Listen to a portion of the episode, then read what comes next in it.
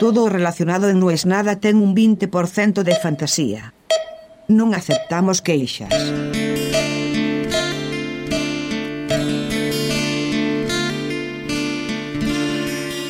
La calle Ponzano nació a la intemperie.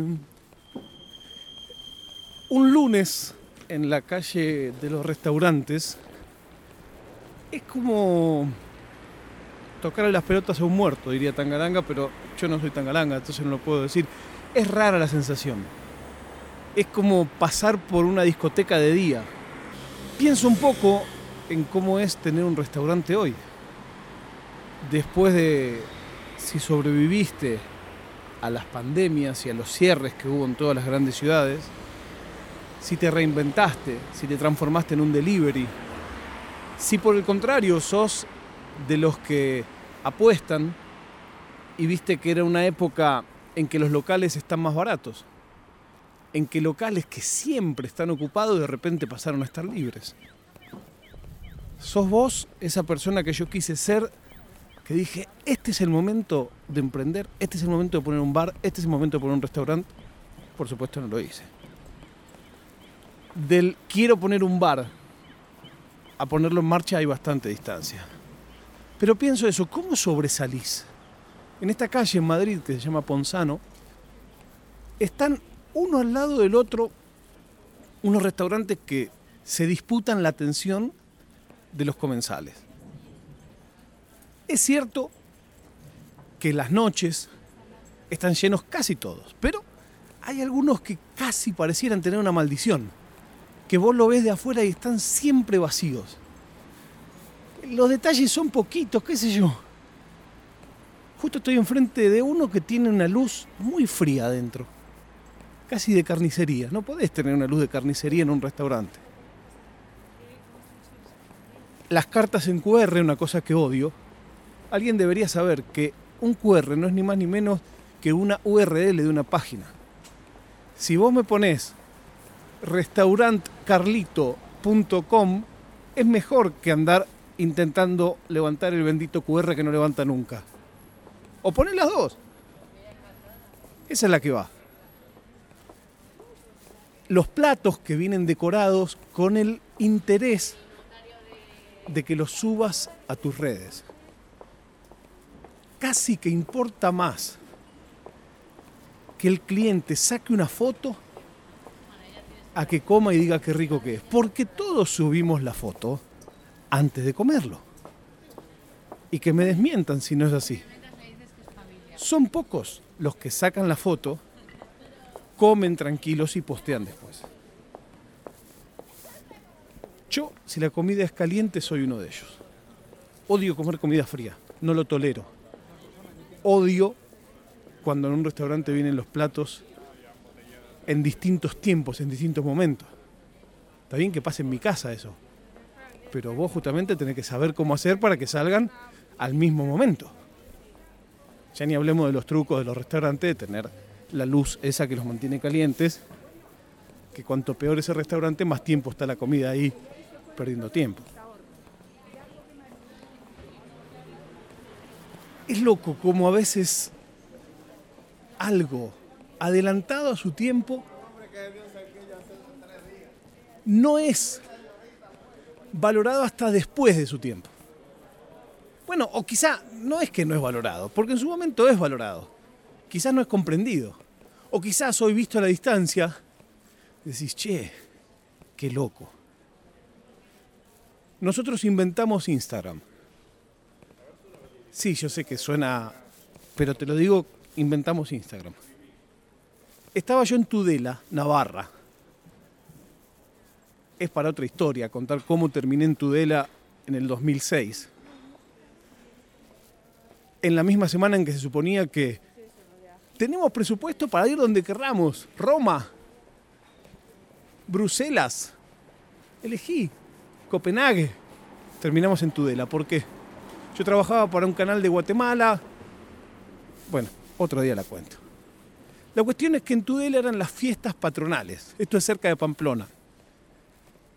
Allí se comen pinchos.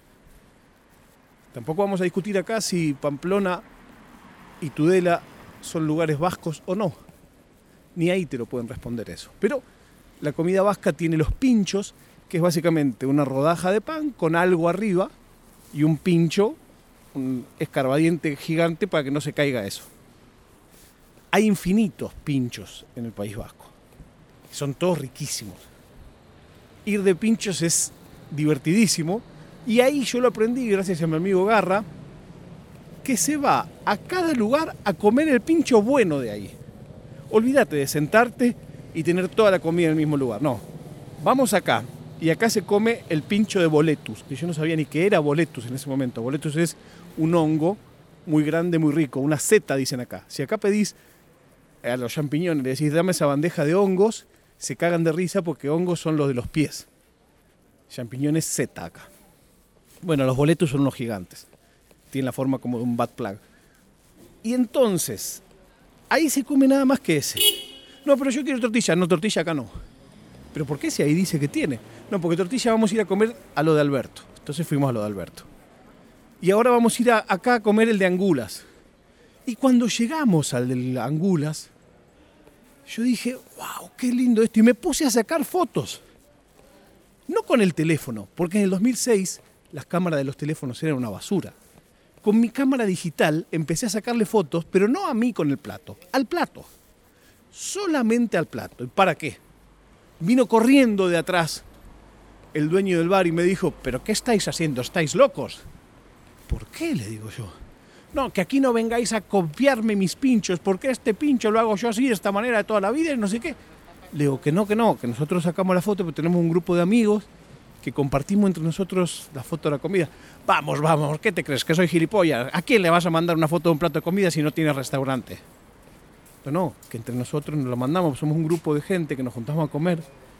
Eh, es más, mire, tengo acá una tarjetita, se llama el cuerpo de Cristo. Ya, no, no vengas aquí con estas chorradas. Aquí no me copias los platos porque yo... No, que no te copio los platos. Soy un comensal. No hubo manera. Para el tipo no había manera lógica de que yo quisiera sacarle una foto a un plato sin mi cara. ¿Para qué? Si no me lo vas a copiar, no hay otro motivo por el cual sacarle una foto a un plato. Hoy, seguramente, ese bar, por más antiguo que es, tiene un perfil en Instagram y se congratula cada vez que la gente le saca una foto a sus pinchos. En esa época había unos locos que habían montado una web que se llamaba El Cuerpo de Cristo y yo siempre tenía que aclarar, pero no es religiosa. Cuando yo invitaba a alguien piola a que vaya a esa comunidad, era un foro, texto, alguna foto, pero era de discusión, de charla, de gente que le gustaba comer bien. Las tarjetas eran unas tarjetitas de papel en blanco y negro que de un lado decían el cuerpo de Cristo, .com.ar creo que era, o .com, no, .com, no me acuerdo. Y del otro lado decía 8 o 10 restaurantes recomendados de Buenos Aires. Por supuesto, restaurante étnico sin pretensiones, y usaba esa sigla, que era un restaurante étnico donde de verdad la gente de esa colectividad va a comer, no uno que se hace el cheto. Gracias a esa gente conocí Shogun, el lugar donde comí el mejor sushi de mi vida en Argentina. Después cuando fui a Japón cambió un poco mi balanza. Gracias a esa gente hicimos una comida en la chocolatería Salgado, con el mismísimo Rodrigo Salgado, que es no sé qué generación de chocolateros y aprendimos un montón y nos hizo una paella a la leña. Yo nunca había comido paella a la leña. Gracias a esa comunidad, la primera vez que fui, fuimos a comer a la casa de Jorge Schussein, que ya no está entre nosotros. Yo no lo conocía. Y ahí interactuaba Jorge Schussein, entre otros. Y yo tenía mucho miedo de cuánto iba a costar. Yo no entendía cómo era la cosa. Che, pero estas eran gente de guita. Mirá si voy y después me sale una fortuna. Me decía, no, vos qué tranquilo, qué tranquilo.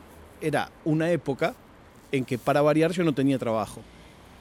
Y entonces tenía terror y me acuerdo que fui e insistí 20 veces que me dijeran cuánto costaba antes de decir si iba o no iba.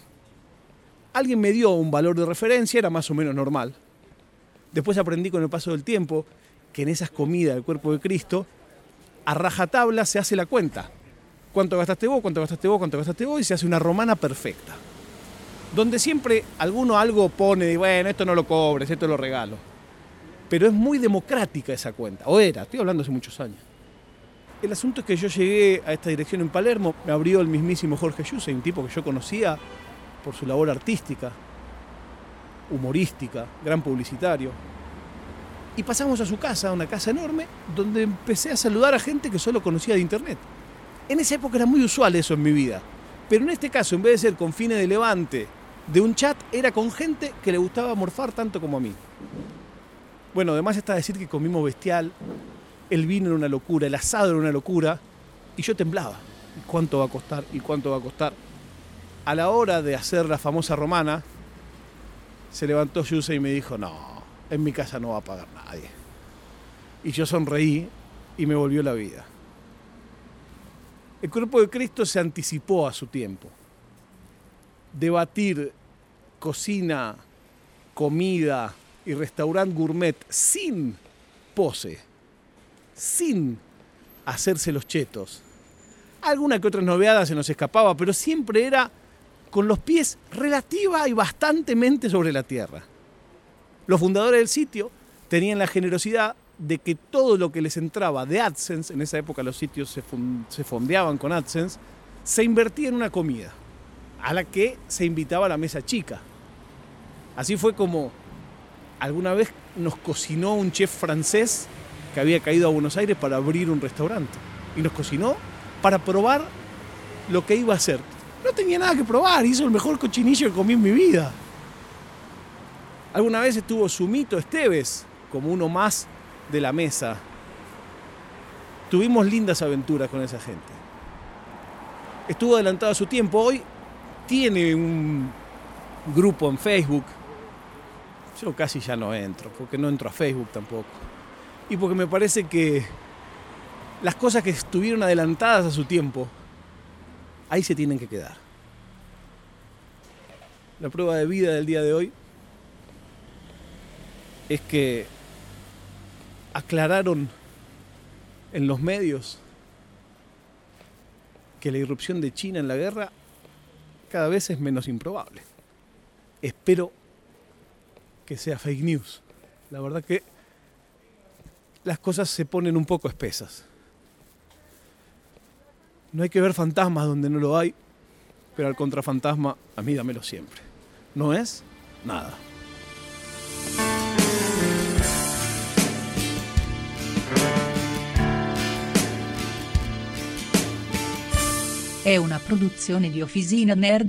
Una.